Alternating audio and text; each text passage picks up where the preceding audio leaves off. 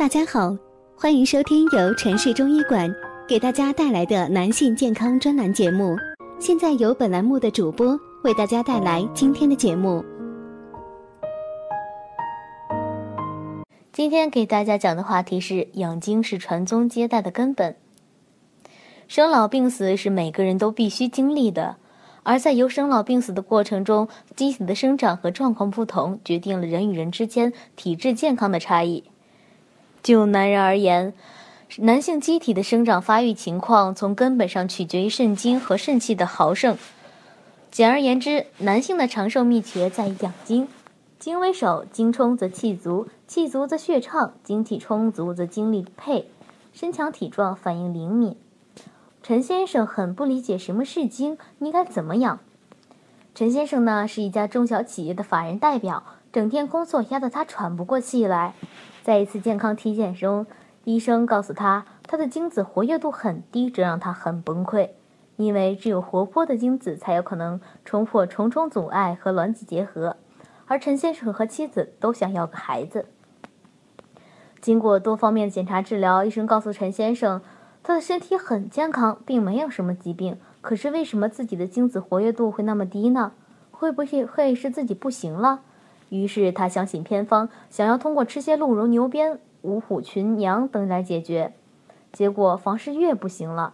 经人介绍，他到我这里就医，希望找到他想要的答案。如果大家在两性生理方面有什么问题，可以添加我们中医馆健康专家陈老师的微信号：二五二六五六三二五，免费咨询。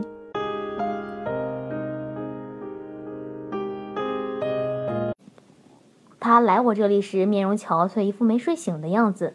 我进一步观察把脉后，发现他气血有些不足。再通过他查看医院检查的资料，认为陈先生很可能是肾虚。我告诉他，想要精子健康、充满活力，必须养精。陈先生的症状其实还不是很严重，所以并不需要吃药，只需要按照养生之法就可以得到缓解。中医理论里，精是构成人体基本物质，也是人生长发育及活动的物质基础。而肾脏是专门保存精的地方，精包括先天之精和后天之精。先天之精禀受于父母的生殖之精，与生俱来；而后天之精是指人出生以后摄入的饮食，通过脾胃运供转化的水谷精气，以及肺腑生理活动中化的精气。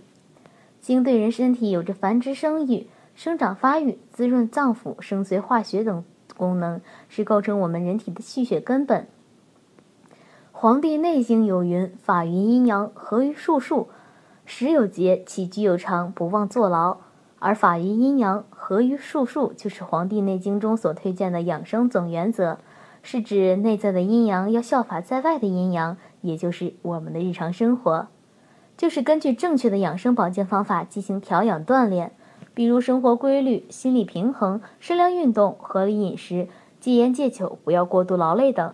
也就是要根据自己的体质来选择合适自己的养生办法。好了，今天的话题呢就到此结束了，感谢大家的收听，我是菲菲，我们下期再见。